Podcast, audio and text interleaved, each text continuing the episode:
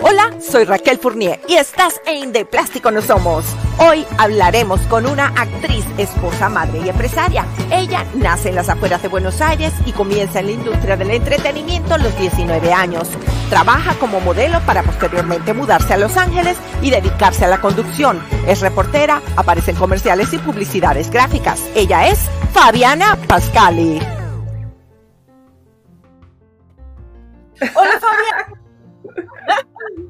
Emoción! Toda, toda esa presentación, me siento súper importante. Tan bella, Fabiana. Bueno, te mereces una presentación así y hasta una mucho mejor. De verdad que hay muchísimas cosas. Eres un hermosísimo ser humano también porque Ay, gracias. tenemos mucho tiempo conociéndonos y, de verdad no siempre uno conoce personas en este medio que sean tan agradables, tan buenas y tan nobles como tú. Eso Ay, Raquel, gracias, qué linda. No, antes que nada quiero disculparme porque sé que hace mucho que estamos dándole a ver cuándo nos sentamos a platicar en tu programa hermoso. Este, estoy emocionada, gracias a la gente que te ve por escucharnos la charla que seguramente eh, vamos a tener. Espero que sea agradable y otra vez un honor y gracias por representar a las latinas y de alguna forma como ponernos esa gotita de, incitarnos a hacer cosas lindas para compartir. Gracias a ti, de verdad, un gusto. Y bueno, como, como ya habíamos comentado, pues has hecho muchísimas cosas, eres argentina y tu descendencia es italiana y vasca. De sí, de parte... perdón, perdón, dime. Eh, eh, te, iba a decir que si conservas alguna tradición de, em, En realidad eh, soy italiana de parte de la familia de mi mamá, vasca, mi apellido este, es Lizárraga, eh, de parte de mi padre, pero yo no crecí con, con mi padre, pero sé que este, hay una descendencia vasca ahí también. Em, en Argentina somos como una amalgama de, cosas raras, me parece. Entonces, eh, todos tenemos alguna cosita, eh, no sé si todos, pero la mayoría quizás arrastramos esto este, eh, europeo, aunque a veces nos, nos critican por decir eso. Pero la verdad, Raquel, que yo inclusive me hice uno de esos tests del ADN, no me acuerdo cuál, cuál de las compañías Sí, y porque quería saber ¿Tú, también te lo hiciste? Sí, se, puso como famoso y también accesible económicamente, mucha gente lo ha hecho, pero mi punto es que me salió 63% eh, europea con la, viste que te dan como el centro italiano, entonces tenía sentido. Lo hice también porque como no conocía mucho de parte de, mi padre, quería saber, y, y algo que te va a encantar, a mí me encantó, me fascinó, soy 14% africana lo cual eso es un porcentaje grandísimo. Y es muy interesante, después me enteré que creo que eh, tenía una bisabuela o tatarabuela, no recuerdo, este, negra. Y lo interesante es que mis hijos, tengo dos varones, yo creo que tú sabes, ya, están grandes, son adultos, em, son súper blancos, no son como yo, son súper blancos como, como tú. Eh, salieron al padre que en paz descanse, que era italiano pero el más grande tiene afro, es blanco blanco y tiene un afro y lo hace eh, súper interesante. Entonces yo me preguntaba de dónde salía el, afro, ¿no? Eh, mi madre también es white, como dicen, eh, mi papá más oscuro de piel como yo, em, pero fue, me, me, encantó, va, descubrir, descubrir eso. Pero volviendo al punto inicial tuyo, costumbres no sé, es un poco, me imagino, ya te digo, el, sentirse identificada con esta cultura, qué sé yo, no sé. Como pasta, pizza, Eso me te iba a decir. La comida. Pero también tomo mate. O sea que la, la, Argentina la llevo bien adentro. Qué bonito. Qué hermoso. Bueno, pues así somos, somos eso, una, una mezcla de, todas estas culturas y de todas estas tradiciones, eso es lo bello. Yo creo que, y nos estamos comunicando a través de un idioma y siempre hacemos hincapié en eso, podemos estar en cualquier rincón del mundo, tener diferentes tradiciones, pero nos une el idioma, no nos une el español. Sí, totalmente. Eso es muy interesante, muy interesante lo de hacerse eh, eh, ese examen genético es fantástico, encuentras cosas, yo tengo un gran porcentaje, fíjate, mi papá francés, mi mamá española y yo tengo un gran porcentaje también portugués. Entonces parece que... Ah, ok. ¿Sabías o lo descubriste allí? Sí, lo descubrí ahí. Oh, wow. y después de investigar, entonces sí surgió alguien que dice, oh sí, es que por parte de tu mamá, la rama tal, alguien vino de Portugal y yo digo, oh wow. Es maravilloso y al que no se lo haya hecho, se va a divertir, se va a divertir porque es una belleza. sí, sí, la verdad que en una época, como decíamos, era bastante caro acceder a eso, pero ahora hay un montón de compañías.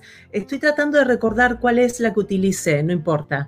Em, pero me, me encantó haber descubierto que tenía un 14% de africana, de África, no me acuerdo si era Nigeria o de dónde venía, viste que te muestran, ¿no? Los, los centros, digamos. Em, y se lo comenté a mis hijos, que te repito, los dos son súper, súper blancos, la verdad que no se parecen a mí. Eh, pero, pero Tomás, el que es músico, tiene un afro afro y la barba roja, que eso es muy eh, de, de genes europeos. Así que es, atractivo, pero bueno, eh, una mezcla. Una mezcla bella, una mezcla preciosa, de verdad que sí. Y bueno, y con, con fueron tus vivencias en Argentina, eh, ¿tú fuiste primera generación argentina o, ya tu familia? No, no, no. Mi, mi madre, el papá, dice que para... Eh, para los italianos lo que, lo que vale es la sangre, ¿no es cierto? O sea que si tú tienes una sangre de padres, no necesariamente tienes que nacer este, en, el país, aunque por supuesto eso es importante. Eh, mi abuelo paterno era italiano.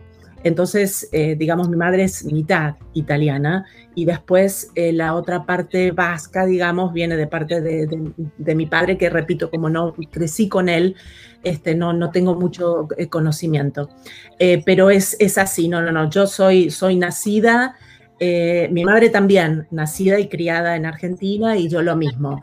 En oh. realidad, cuando, cuando, cuando nacemos en Buenos Aires y estamos fuera, aquí, sobre todo en, Estados Unidos, te dicen porteños, pero los porteños en realidad en Buenos Aires, digamos, en, en Argentina, son los que nacen en la capital federal.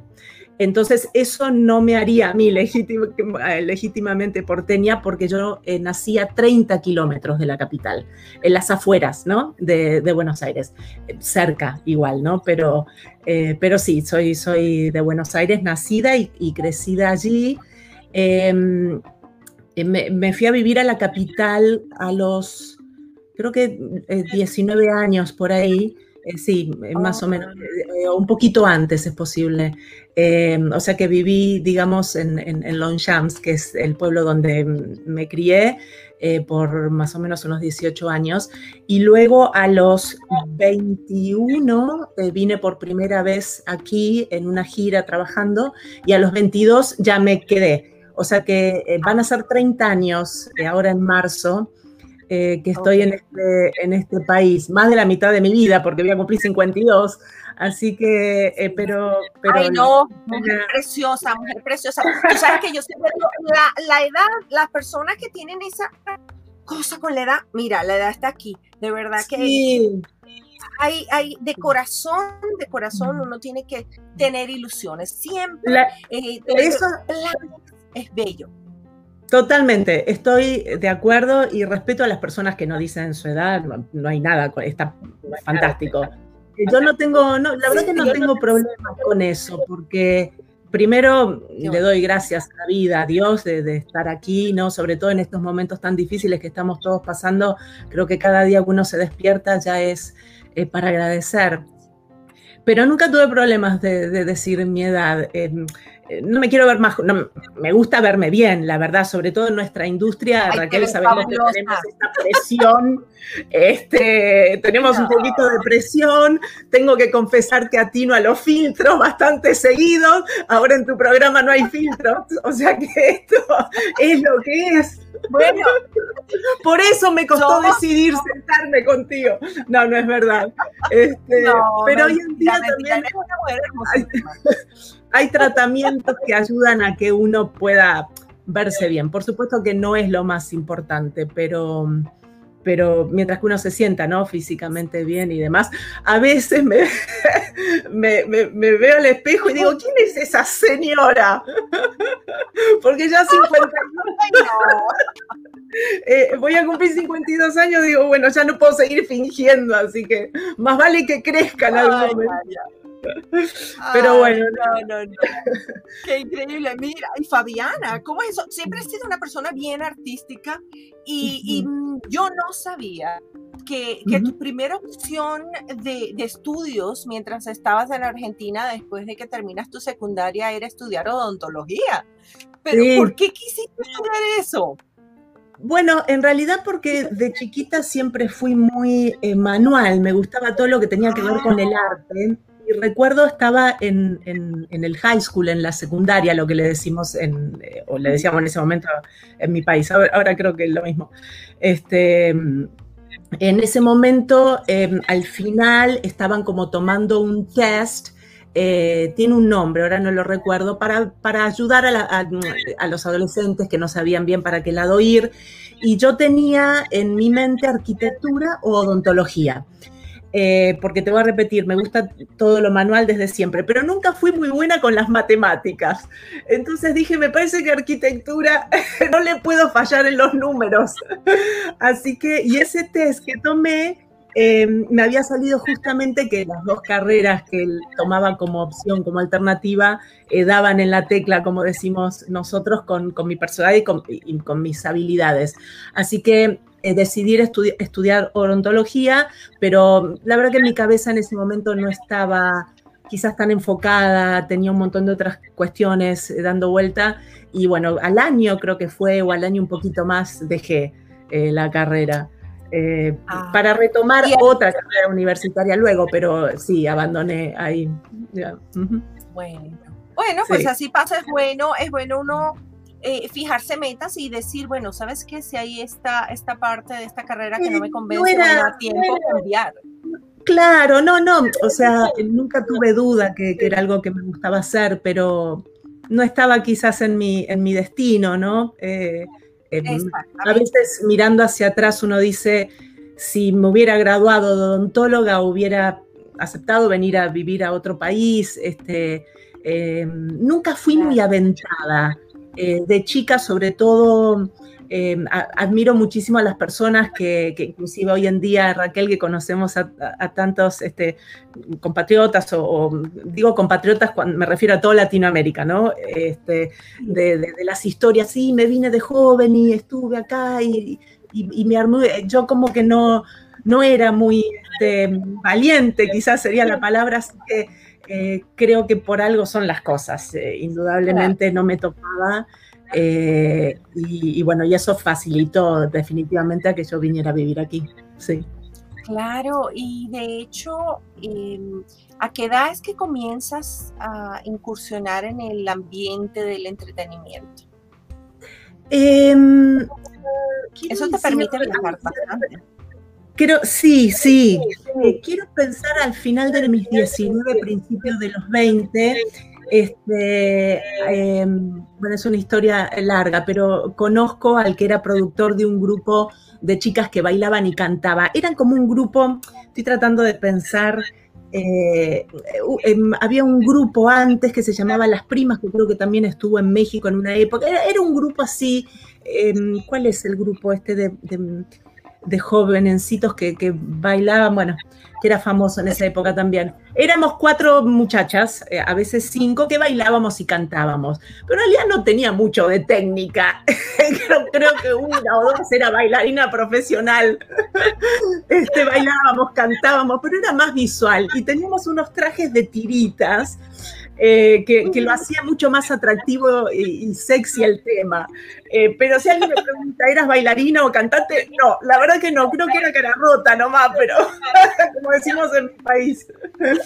Eh, y con ese grupo, en realidad estoy, siempre tengo muy, muy lindos recuerdos porque eh, viajé por, por, muchas provincias de la Argentina, visité Chile, visité eh, Paraguay, Uruguay, vinimos aquí de gira dos meses y también en esa, a los tres meses de entrar en ese eh, grupo yo conocí al papá, quien fuera luego el padre de, de mis hijos, que en paz descanse. Él era médico italiano y vivía aquí en Los Ángeles de hacía mucho tiempo y, em, nacido en Italia y se había criado en Argentina. Entonces, en una de esas vacaciones donde nosotros estábamos de gira, que eso sería en noviembre, diciembre, enero, que es el verano de, en el hemisferio sur, en Argentina, eh, lo conocí al poco tiempo. O sea que también le debo, digamos, al haber entrado al grupo este, em, haber conocido al padre de, de, mis hijos y bueno, es por eso que yo vine aquí. Pero justo en esa época, cuando, cuando estoy eh, trabajando en este grupo, ya estoy medio como decidiendo que, iba a venir para aquí, como un año y un año y un poco después de haberlo eh, conocido, eh, hice mi primer campaña, me llaman para hacer una campaña para Pierre Balmain, que eran trajes de baño. O sea que ese fue, digamos, mi primer trabajo como modelo y terminé eso y al poquito tiempo em, me vine. Inclusive recuerdo que me habían llamado para el... Es como que, viste cuando uno empieza a abrir em, ese canal y empiezan a surgir cosas y tuve que decir que no porque viajaba ya para, para Los Ángeles. Pero sí, más o menos, quiero decir, desde los 20 años em, que arranqué con eso, luego eh, vine aquí, empecé a hacer eh, reportajes, eh, para pequeños, em, pequeñas producciones independientes, la verdad. Luego me metí en el mundo de los comerciales, primero de doblaje de, películas, y me encantaría que hablemos de los acentos, porque se me hacía súper difícil, no entendía que hablar argentino no, no funcionaba. luego de eso, a comerciales, luego me hice unión, y bueno, de ahí en más, este, trabajo. Me recuerdo, me recuerdo que, sí, sí, me recuerdo que de hecho te conocí también conduciendo, conduciendo un Correcto. programa. Que tú tenías el segmento ese de belleza que venías a hablarnos cuando estaba en Azteca. Exacto, ahí fue donde nos conocimos, correcto. Sí, sí, exactamente, sí, exactamente. Y una, una conductora muy profesional, una conductora muy versátil, que eso es muy importante. Y, de verdad, bueno, como siempre era un, gusto enorme trabajar contigo. y, Fabiana. Lo mismo Gracias. Y Fabiana, ¿y cómo fue ese cambio? ¿Cómo fue llegar acá? Y vamos a hablar más adelante de los acentos porque es un punto que yo también eh, al llegar a Estados Unidos me di cuenta que, era un punto importante y tuve a veces algunos encuentros, eh, mm. llamémoslos de tercer mundo para no ahondar más. sí, sí, sí, sí, Pero ¿cómo fue ese, ese, llegar a Los Ángeles y buscar aquí cómo, cómo comenzar a manejarte en el medio del entretenimiento?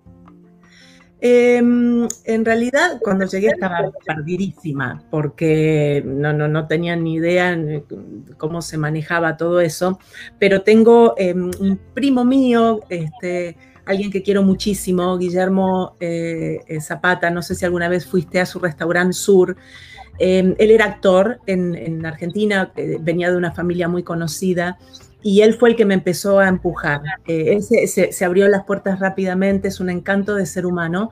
Eh, y me empezó a decir, Fabi, no, no, no, hay que empezar a hacer este, audiciones de comerciales, me ayudó con mis primeras eh, agencias, me contactó en ese momento con alguien que era productor de un programa que se emitía en Perú, entonces ahí como empecé a, navegar esto de los reportajes y demás. Este, y así de, a poquito, digamos, me fui abriendo, pero eh, resulta, como bien mencionabas recién, es que, yo no entendía eso de los acentos, de, o sea, de repente iba a audiciones y luego no me llamaban. Eh, y un amigo colombiano, Efraín, que ojalá esté viendo este programa, estoy hablando hace mucho tiempo, 20, no sé, 28 años atrás, eh, una cosa así, em, me dijo, Fabiana, lo que pasa es que tu acento argentino no, no, no se puede acá. Y yo no lo tomé a mal, pero no entendía qué es lo que él quería decir con eso. Y, y, bueno, me dicen, no, porque en realidad este, tiene que ser un, un, español más genérico o más tirando para el acento mexicano.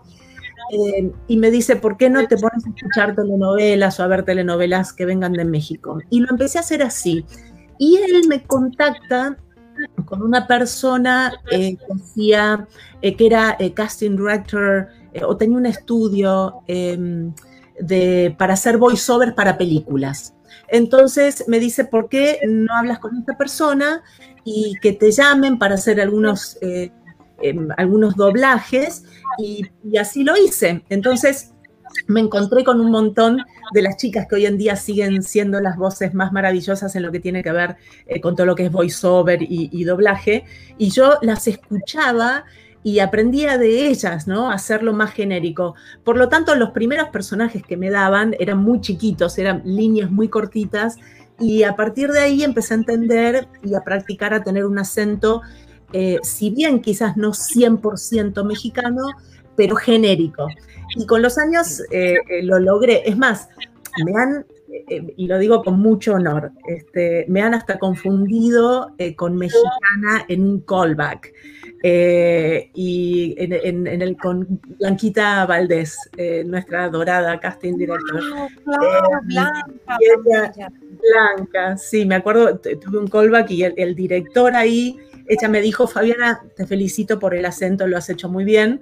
Y el director le pregunta por qué me estaba felicitando, porque él pensaba que era mexicana y el director era, era este, mexicano.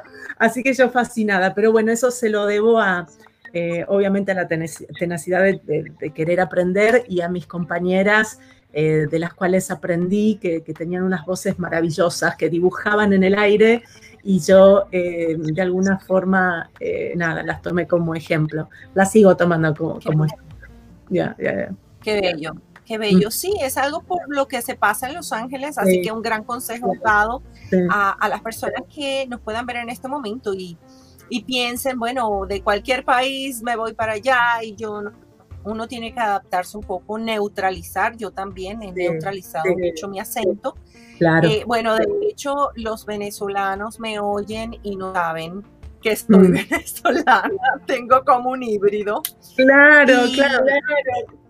El mercado, es el mercado, así que... Bueno, en Miami obviamente eh, un acento mexicano no trabajaría. Entonces eh, hay que acomodarse a, donde uno está. Aquí es, el mercado más grande, centroamericano, obviamente, y eh, los acentos más, digamos, marcados, en donde tenemos que tener mucho más cuidado, es definitivamente que de hecho he recibido em, notificaciones de, de, castings en donde específicamente decían, por favor, no acento argentino, no acento cubano, no acento español, español de España. Eh, pero no como una falta de respeto, como algo que está mal, sino que somos, tenemos el acento tan marcado eh, que no hay forma que te pongas a hablar con un argentino, a no ser que sea de, otra provincia, y no te des cuenta que es argentino, ¿verdad? Eh, o con un español o con un cubano, digamos, hay acentos muy marcados. Ustedes los venezolanos, y es cierto, Raquel, tu acento está bastante, este, digamos, voy a utilizar la palabra limpio por falta de otra, pero no es lo que, a lo que me refiero, más genérico, por decirlo de alguna forma. Eh, pero sí, también tengo amigas venezolanas que tienen el acento un poco más marcado, pero así todo quizás no es tan fuerte como el acento argentino. Entonces, eh, conozco eh, compañeros, compañeras argentinas que se les ha hecho muy difícil hacer el acento más, más genérico, sí. Todos los acentos son bellos, pero es cuando se necesita para, para trabajar, este, pues hay que aceptarlo y si uno es profesional, eh, por supuesto va a hacer lo mejor que se puede, ¿no? Y si no se puede, eh, a veces me ha sucedido que me preguntan si puedo hacer un acento caribeño y la verdad que no me sale. Entonces me parece una falta de respeto hacia los casting directors y hacia las hasta hacia los las colegas, los talentos que tienen acentos caribeños, que venga alguien a y que no le salga. Entonces, eh, directamente no, no, pierdo ni mi tiempo ni el de los demás. Digo, no, es, ese no lo puedo hacer. Ah, y, sabes que hay un punto muy interesante, hay un punto muy interesante en ese aspecto cuando hablamos de los diferentes acentos. Y mm, yo cuando veo una película eh, y, están haciendo pasar a una persona por una persona de cierto país y yo hago el acento y digo, no, esta persona no es de ahí, eso es verdad, eso es para mí, ay, terrible, terrible. O sea, que, hay que, hay que saber, hay que saber en qué producción y qué es lo que se está haciendo. ¿Sabes qué, bueno, que, que, traes eso a colación, porque em, he tenido estas charlas con, con, compañeros actores también y hay y he escuchado, he leído los comentarios de algunos casting directors. Hay como dos puntas, ¿no? Una, que estoy contigo si van a buscar eh, un acento venezolano, pues audicionen más bien a los actores venezolanos, ¿no? Que son los que tendrían que estar primeros en línea. Eh, pero después he escuchado eh, casting directos decir, bueno, pero el papel en realidad se le da al que mejor hizo la audición o al mejor actor. Entonces uno dice, bueno, quizás justo para este personaje, los actores que vinieron, en este caso en mi ejemplo que puse de Venezuela, por decirlo de alguna forma, se quedaron un poquito más cortos y esta persona que es, no sé, cubano o mexicano o argentino, si quieres, eh, quizás le salió mejor. Pero yo también lo he notado muchas veces. Y si bien también entiendo la postura de este casting directo con una vuelta, como comentó, leí su comentario, creo que hay tantos actores que habría que darle primero siempre la alternativa eh, a, a, los que tienen ese acento, digamos, eh, originario, por decirlo de alguna forma, eh, y después al resto. Pero bueno, qué sé yo. La industria esta también. O que lo haga. Sí, o a la persona que haga ese acento bien, porque cuando veo una película y dicen, oh, sí, este, oh, aquí este señor colombiano, y yo lo escucho y tiene un acento cubano, yo digo, ay, pero lo único que hubieran podido, si no conseguían a la persona, cámbienle la nacionalidad a su nacionalidad original. Porque uno como latino o como hispano, uno sí conoce los acentos. Entonces, a mí no me pueden hacer pasar un acento venezolano por cubano o cubano por argentino, ¿Sabes lo que me parece eh, que en realidad tiene que ver? Cuando las producciones son latinas y las series latinas, si es que hablamos de series, eh, los productores y los directores son muy cuidadosos de que eso sea así. Pero cuando las series o las películas son eh, americanas o en inglés, me parece que el equipo detrás, como no habla el, idioma, obviamente, le parece que el acento es español, español da lo mismo. Entonces el personaje, no sé, es un cubano y termina sonando eh, de otra forma. Creo que por ahí viene el tema, que no les importa. Así que que nos pongan atención y que nos escuchen. Exacto, nos ponen a todos en la misma bolsa, que no hay problema con eso, pero a veces no funciona y mira, Fabiana, Fabiana, después de, que, vienes a Los Ángeles, cada acá, tienes a tus dos hijos, bueno, posteriormente ese eh, tu esposo, pero actualmente, actualmente estás casada y tienes una familia cubana. Sí, sí, estoy casada con, con, un cubano, eh, hablando de acentos cubanos. Y él, él tiene em, tiene dos eh, hijos, eh, eh, son todos adultos, tenemos cuatro, mis, mis dos varones, el más grande tiene 20, va a cumplir 29, ay Dios mío, Tomás va a cumplir 29, después está Franco que tiene 24, después Olivia que va a cumplir 26 y Lucas que tiene 22, o sea que ya son adultos, somos una familia ensamblada. sí, ¿Y cómo te defines tú como madre y esposa? Em, bueno, yo soy súper mamá latina, italiana, no sé cómo lo quieras decir, soy súper mamá.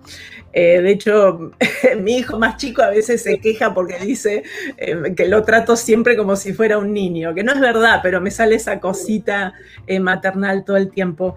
Y con, con mis otros hijos detesto las palabras hijastro, hijastra, me parecen horrible, madrastra y todo eso. Este, yo digo que son, eh, yo digo que tengo dos más dos, ¿no? Son los otros dos hijos que son en realidad de, mi marido. Eh, yo nunca desde el principio eh, quise ocupar el, lugar de, su madre para nada, pero sí mi intención siempre fue y sigue siendo ser una buena influencia para ellos. Y lo mismo pretendía, y pretendo por supuesto yo, de, mi marido con, mis hijos, además que bueno, que perdieron su papá hace, hace unos años ya, ¿no? Eh, pero ninguno, digamos, em, las figuras del otro lado, ¿no? El, papá de mis hijos y la madre de, de, los hijos de mi marido siempre estuvieron presentes porque faltaba esa figura. Entonces ahí nunca, nunca hubo problema y debo decir que no es fácil, obviamente, las, las, eh, familias que, estén ensambladas eh, siempre hay alguna que otra cosa dando vuelta, pero mm, hemos sido muy afortunados nosotros porque mientras que los chicos iban creciendo se llevaban muy bien los cuatro. Entonces eh, ahí, ahí funcionó muy bien la cosa. Y por el otro lado, este, mi marido y yo siempre supimos nuestros lugares. Yo no opino sobre eh, su manejo con sus hijos, ni él con los míos, a no ser que nos pidamos opiniones.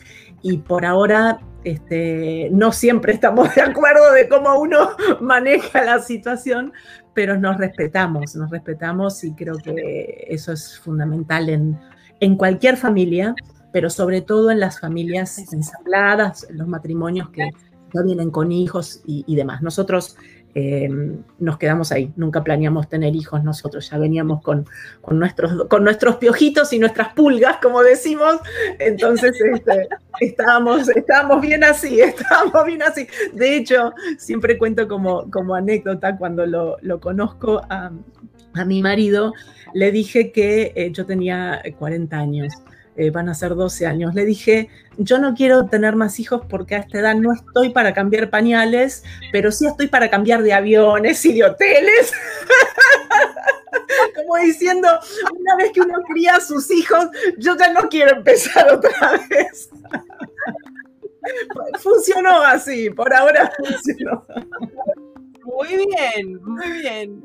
es, ya, claro ya teniendo a tus hijos grandes y todo, sí, es, entendible, pero qué bello concepto eh, el que compartes eh, para, para eso, para esas familias que son eh, pues ensambladas, que ya vienen con, con hijos y, de otros matrimonios. Y es el respeto antes que nada. Y la comprensión, mucha comprensión también. Sí, porque Por otra parte, perdón, finalizo con esto. Es, eh, Nada es perfecto, nada es una maravilla, eh, eh, es complicado, ¿no? Em, em, nada, juntar como dos familias, culturas, formas de ver la vida, formas de, criar los, hijos bajo un mismo techo. Entonces se necesita mucha paciencia, muchísima este, madurez y sobre todo amor, ¿no? que es lo que acomoda todo. Claro, exactamente, el amor, qué bonito. Y hablando de amor y de cosas que te gustan hacer, pues has trabajado como conductora, como reportera, eso hace muchos años y de hecho lo hiciste por largo tiempo. Eres actriz, también has hecho muchísimos comerciales, has trabajado con, la parte impresa, em, bueno, muchas de estas actividades de trabajo, pero ¿cuál ha sido tu favorita? ¿Qué te gusta más hacer dentro de, de este ambiente? Em, ¿Qué me gusta más hacer? Yo soy más de televisión, la verdad. Eh, no he hecho mucho film. Hice algo, pero no, no es mi fuerte, digamos. Em, tampoco he hecho mucho teatro. Y yo siempre digo que debe ser la parte insegura mía, porque eh, siempre me he sentido muy cómoda con las cámaras en un estudio, porque obviamente eh, hay protección, ¿no es cierto? Aunque en nuestros programas cuando nos conocimos era, era live on tape, o sea que eso seguía, este, si uno se equivocaba había que seguir adelante, como, como lo que estás haciendo ahora, que es, eh, sale lo que sale y ahí está la habilidad de uno de, sobrepasar, digamos, cosas que, que no funcionan. A mí me gusta mucho la televisión eh, y me gusta muchísimo la, conducción. La verdad que me, disfrutaba mucho esto de, eh, poder entrar a las casas de las personas. Eh, por supuesto, ahora con el Internet es mucho más fácil, ¿no? Mira lo que estás haciendo y uno lo puede ver tu programa en el momento que quiera, a la hora que quiera, el día que quiera. en ese momento era aprender, encender el televisor y, y ver algo. Pero siempre me gustó mucho acercarme Em, a, la casa de, los televidentes y poder, eh, sobre todo, la parte de entretenimiento. Em, poder como llevar esa, esa cuestión fresca, ¿no? A la casa de, uno con información. Era, en ese momento era un magazine lo que teníamos, entonces eh, nos permitía eh, un poco de, todo esto, ¿no? Porque para la vida de levantarse y ver eh, los periódicos y las noticias y todo eso, siempre me gustó, me gustó eso. pero bueno, también em, lo que es actuación, por supuesto, uno, uno lo tiene adentro. Creo que es difícil eh, poder contestar. Si, si, si, contesto rápido, creo que diría que la conducción, pero me encanta estar en un set. Nosotros grabamos durante la pandemia la serie La hija de Dios en el canal de Soapy TV. Eh, fue un challenge, por supuesto, pero me gustó mucho eso también porque ahora todo, todo lo que viene a través del contenido para, para um, web content, no sé cómo es que lo dicen. Em, para, el contenido en las redes. Sí, exacto. Eh, me, gusta, me gusta estar involucrada en todo lo que tiene que ver con, eso. Sí. no, sé, bueno, eh, es, bueno, eres polifacética, eres polifacética y bueno, y te inclinas por esa parte de la conducción y que bueno, eh, el trabajo que has hecho en conducción ha sido fabuloso. bueno, te digo eso, perdón Raquelita, te digo eso y por el otro lado me pone súper contenta cuando me salen, este, no sé, eh, trabajos como haber estado cerca de Ricky Martin y, y Penélope Cruz, por ejemplo, ¿no? Ahí me sale la cholula. En mi país decimos cholula. ¿Cómo le dicen ustedes a alguien que le gusta estar con las estrellas y, nosotros? Oh, este, ¿Cómo le dicen? Bueno, como un fan, como un fan. Sí, fanático, fanática de Ricky Martin. Ella. Claro, entonces poder decir eso, digo, ay, caray. Eso también me gusta. No, pero he tenido la posibilidad también de entrevistar a a gente interesante, pero, pero sí, te interrumpí, me, el ego me dijo tenía que decir eso. No, está bien, está bien, dejemos ese ego que intervenga. Mira, lo que iba a hacer era simplemente hacer la pausa que siempre hacemos a mitad de programa. Te iba a dejar con una pregunta que es, eso es, ¿con quién te ha gustado más trabajar? No me la contestas todavía. Vamos a, este, voy a dar un pequeño mensaje a nuestra audiencia y regresamos y nos contestas, ¿ok? Perfecto. Bueno, amigos, espero que estén pasándola tan bien como yo en esta entrevista con Fabiana. Les quería recordar a todos ustedes que en este momento hay un banner que corre bajo su pantalla las personas que nos están viendo en nuestro canal de YouTube y a las personas que nos están escuchando a través de nuestro podcast, ya sea en Spotify, en Apple Podcast, Google Podcast o cualquiera que sea su plataforma de podcast favorito. Esa información va a estar en la cajita informativa queremos que sepan que también vamos a compartir la información de nuestra invitada en ambas cajas informativas.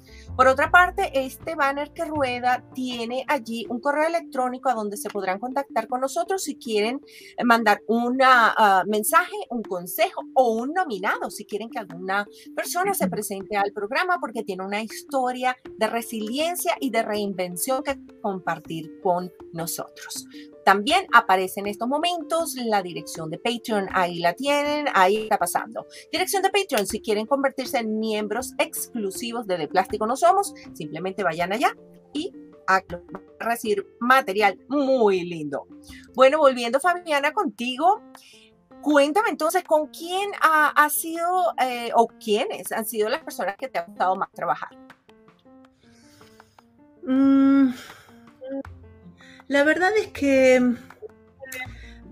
no sé, disfruto mucho mi trabajo y, me considero una mm, afortunada porque, nada, de repente te podría decir, y me, encantó trabajar con Penélope Cruz porque la conoce todo el mundo y porque es muy famosa, pero eh, para no ir a esos lugares o, con los directores que trabajé, em, eh, por supuesto, para mí ha sido un honor trabajar en, proyectos de eh, Enrique Torres, pero eh, tengo suerte de conectarme con, mis compañeros de trabajo y como me gusta tanto lo que hago, no sé, no sé si suena conformista, pero no puedo elegir una persona u otra. Cuando, cuando estaba conduciendo, estábamos conduciendo en la época que tú venías, eh, hace mucho, pero igual son recuerdos hermosos que tengo. Trabajaba con Elizabeth Gutiérrez, la esposa de William Levy, trabajaba con eh, eh, Nadia Rowinsky, que es una genia conductora, con Patti de León, que es una divina,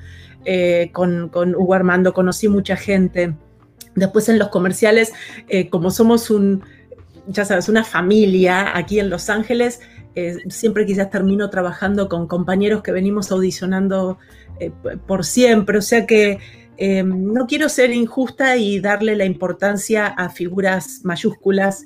la verdad, de verdad te digo Raquel, tengo que hacer esfuerzo para pensar cuándo me sentí incómoda o si la respuesta fuera al revés, quizás sería más fácil de responderla con alguien que no volvería a trabajar, pero, pero no, mm, me gusta, no importa quién tenga al lado, siempre me gusta, y eso sí, estar con gente que brille más que yo, este, porque me, encanta la luz esa, ¿no? Porque creo que es importante, sobre todo en la televisión, eh, esos que, quieren opacar o quieren hablar más o quiere eh, el tema de primadona, quiero, quiero más línea o quiero más cámara o quiero o quiero que me pongan gente que esté a un nivel más bajo para que yo pueda sobresalir no lo he entendido jamás en la vida. Al contrario, yo quiero estar con gente más inteligente, más capacitada, eh, que pueda más y, nada, y aprender todo el tiempo y, ponerle buena onda, como decimos en mi país, para que los proyectos, porque los proyectos salen siempre en equipo. Eh, son, son muy pocos lo que tiene que ver con una persona. Eh, eh, tú lo sabes también, es tu programa, pero, pero la gente que tienes alrededor tuyo, los que hacen los trabajos, este, eh, es una cosa como binaria, ¿no? Son, es, trabajo de equipo siempre. El éxito, lo pongas en el nivel que quieras, tiene que ver con eso. Mi humilde opinión, no sé. Así es, así es, claro que sí. Y además hablaste de aprender, aprender siempre es ah, muy importante y no dejamos de aprender durante nuestra vida. Y hablando de ello, me comentaste también que estudiaste, que ya estudiaste de adulta y te graduaste de carrera universitaria. Cuéntame cómo es eso. ¿Estudiaste diseño, diseño y arte tridimensional? Sí, sí, correcto. Eh, bueno, en realidad, eh, como yo vivo cerca de un community college eh, muy lindo, empecé cuando mi hijo menor era chico a tomar clases también para practicar un poco el inglés. Y tomé, iba tomando muchas clases y como siempre me gustó el arte y tiene un departamento de arte muy interesante, empecé a tomar diferentes disciplinas, desde cerámica, pintura, dibujo, em, eh, arte tridimensional, lo que tiene que ver con escultura eh, moderna. Y así dije, mm, esto me gusta. Entonces obtuve un, lo que en, nuestro, en mi país al menos le dirían un estudio terciario, que son como eh, creo que fueron 14 materias, 14 clases o algo de eso, que es un certificate diploma. ¿Tú, entiendes lo que digo? Luego de eso dije, mm, de repente ya que estoy aquí puedo, puedo hacer el Associate Degree in Science, que eso no sabría cómo cómo sería en, escala en nuestros países. Y, después dije, bueno, ya que estoy acá, ¿por qué no hago la licenciatura? O sea que lo fui estirando, la cosa es que me tomó forever, porque si hubiera hecho la licenciatura directamente hubieran sido unos cuatro años full time, ¿no? O sea, tiempo completo, cuatro o cinco años. Me tomó mucho más porque tomé muchísimas más clases, eh, porque era más que nada por gusto, porque era como mi, eh, digamos, más allá que paralelamente íbamos haciendo lo de los comerciales y estas cosas, em, era algo que nada, me gratificaba el alma y me gustaba mucho y además, como te digo, eh, inglés y demás. Y después, bueno, em, me gradué en la universidad con honores a los 33 años. Y obviamente yo era, em, en, mis clases siempre era eh, de, las, de las más ah, adultas. Eh, había algunos más adultos que yo, pero adultos en edad me refiero. Eh, pero me parecía también algo interesante para que mis hijos vieran que no importaba la edad, eh, que la mamá, que en realidad inglés no era su primer idioma, lo había podido hacer y se había graduado con honores y, y bueno, este, nada, fue como algo, creo, Raquel, que tenía, eh, había dejado eso en el tintero, decimos en mi país, cuando hay algo que dejaste ahí renegado por un tiempo eh, y sentía que tenía que, graduarme. No lo había hecho cuando había elegido la carrera de odontología, aunque quizás este, no tiene mucho que ver una cosa con la otra, eh, o sí en lo que tiene que ver en lo artístico. Eh, sentía que tenía que hacerlo y bueno, me gradué a los 33 años, ya siendo mamá, tenía mis, mis dos hijos. Ya, eso es, porque creo que tiene que ver con, esta resiliencia, con, esta, con este poder que tenemos las mujeres, que cuando lo encontramos o lo percibimos, nos damos cuenta que está ahí, podemos hacer muchas cosas. Eh, y para mí fue un orgullo, la verdad. me puso muy feliz poder hacerlo. Así es. Bueno, y has hecho muchas cosas. Eh, te graduaste, felicitaciones, qué cosa más hermosa. De hecho, podemos ver que en estos momentos estás en tu taller y me estabas contando antes de comenzar el programa que allí tienes parte de tus materiales y, es tu esquinita creativa. Ese, este es mi pequeño laboratorio. Eh, aquí pasó muchas, muchas horas del día porque, bueno, sobre todo con esto de la pandemia, que nuestra, nuestra industria eh, se frenó tanto. Eh, ahora termino de, grabar contigo y tengo que hacer unos self-tape auditions, hacer unas audiciones. Preparé una habitación en, la casa con, con, luces y cosas para poder hacerlo. Tan extraño. Todavía no me acostumbro a ello, pero cuando no estoy haciendo eso, eh, estoy siempre aquí adentro también dedicándome a lo que es Thinking Panties, que tú sabes, este, la compañía que tengo de... Exacto.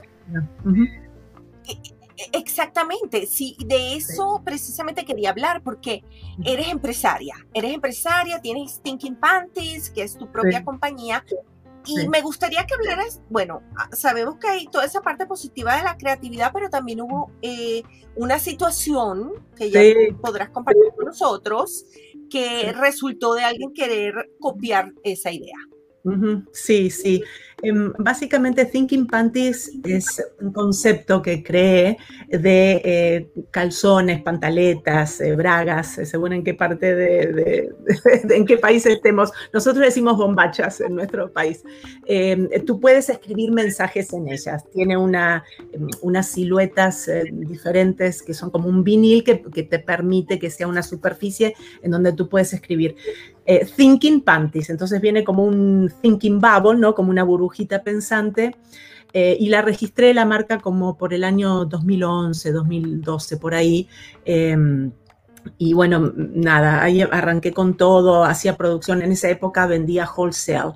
Y creo que fue por el año se me pasan este, las fechas, pero creo que fue en el 2015-2016 que mm, alguien quiso representar eh, la marca en mi país, lo cual me puso muy contenta, oh. pero para no aburrir a la gente, de hecho hay muchas notas en el internet sobre esto, eh, todo indicaba que al final lo que estaban haciendo es robándome la idea y la persona que, estaba involucrada en esto era una persona que eh, medio como eh, se conocía mucho, entonces salían muchos artículos sobre ella en la prensa. Y yo no sé, se pensarían que uno no se entera, no sé cómo, porque con el internet es prácticamente instantáneo. Y así me di cuenta que estaban, este, no sé si robando es la palabra, pero eh, todo indicaba... la marca.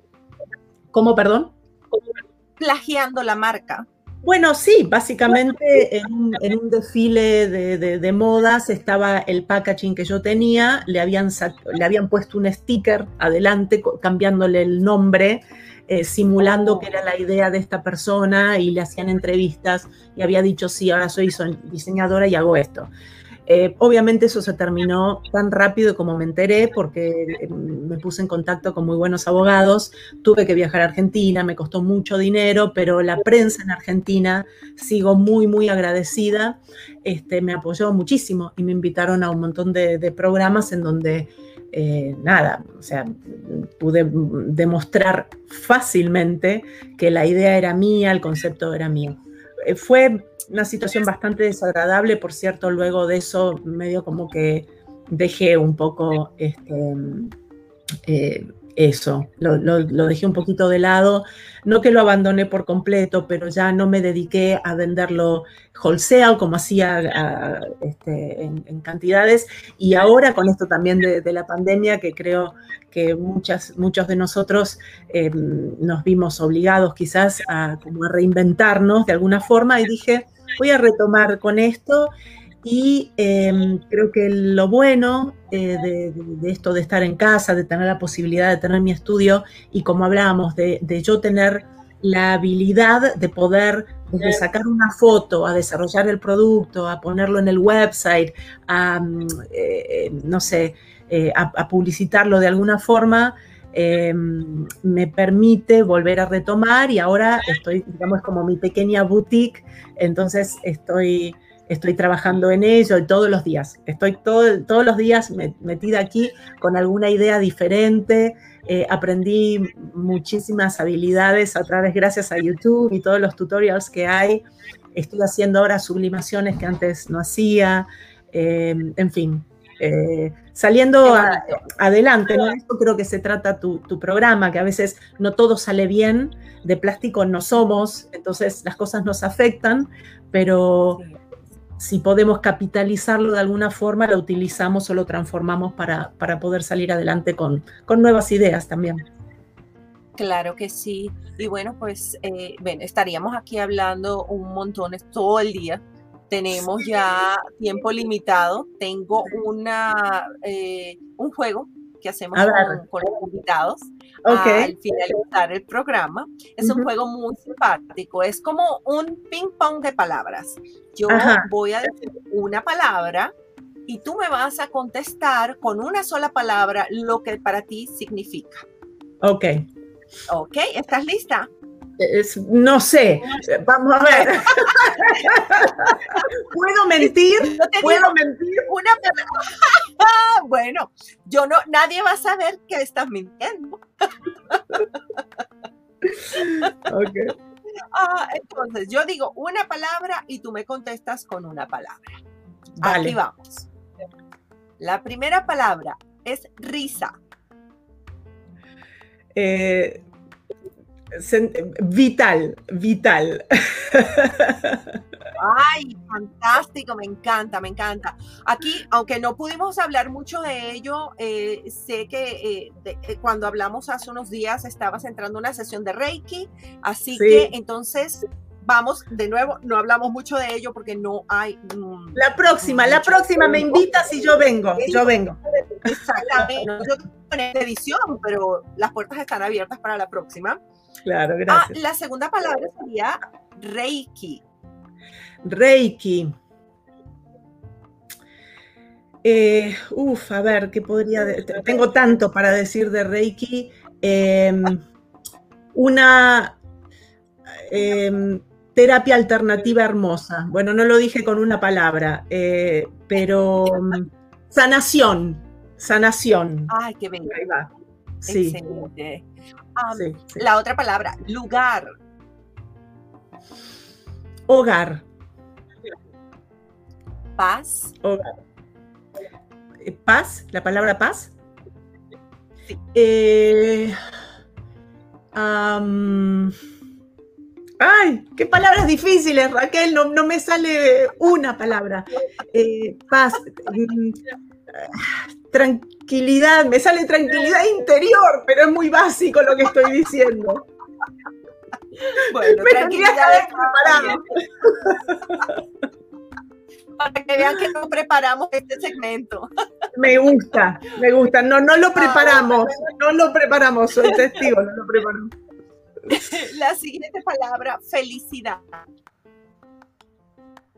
Familia. ¿Y familia? Eh, vida. Qué lindo. Acento. Acento. Mm, diversidad. Ay, qué bello. Y bueno, la última palabra del día, futuro. Eh, mm, creatividad. Qué bonito. No sé por qué me salió, pero creo que para, para, mirar hacia el futuro uno tiene que ser creativo, debe ser por eso. a mí, yo que quiero analizar todo. Gracias, Raquel un gusto. Además, te voy a dejar que cierres con un mensaje si faltó algo por decir en esta conversación que tuvimos el día de hoy, lo, lo que quieras comunicar a nuestra audiencia. Bueno, primero gracias por vernos a todos, gracias Raquel por, por eh, tener este espacio donde eh, he visto muchos de tus programas, eh, personas de, todas partes de, Latinoamérica, de España también, pueden em, contar historias y, entretener, quizás informar a algunos, educar a otros, vi que lo han hecho. yo por mi parte, desearles a todos que, que estén sanos, felices, que se cuiden, que estamos, creo, camino a a dejar esta pandemia, pero también pienso que vamos a tener que, que es otro mundo el que vamos a vivir ahora y deseo de todo corazón que, que todos puedan eh, abordarlo de la mejor manera eh, posible. Mm. Sí, así es. Muchísimas gracias, Fabiana, de nuevo por, por habernos brindado este tiempo. Sé que, sé que eh, siempre estás bien ocupada, así que ha sido un gusto. Y ahora, bueno, lo que me queda para es mí. Un honor para mí otra vez. Gracias Raquel. Pido disculpas que no nos pudimos juntar antes, pero me divertí muchísimo y aquí estoy para cuando quieras charlar de, de, alguna otra cosa. Lo que no sé lo invento, como dicen amigos míos. Así que tú no te preocupes. Perfecto, perfecto. Entonces, bueno, estaremos esperándote próximamente. A gracias, ver si Vuelves a visitar por acá en nuestra casita de, plástico no somos. Claro Ahora, que bueno, me queda es, gracias. Ahora me queda es despedirme de todos ustedes, de nuestra audiencia, de nuestros suscriptores, dándoles las gracias por, bueno, eso, por sus, comentarios, por sus sugerencias y por las nominaciones que nos envían. Allí sigue corriendo el banner, ah, allí pueden contactarnos. Ahora lo que me queda es decirles de corazón que los quiero muchísimo y por supuesto, como siempre hago, yo les recuerdo eso, que de plástico no somos.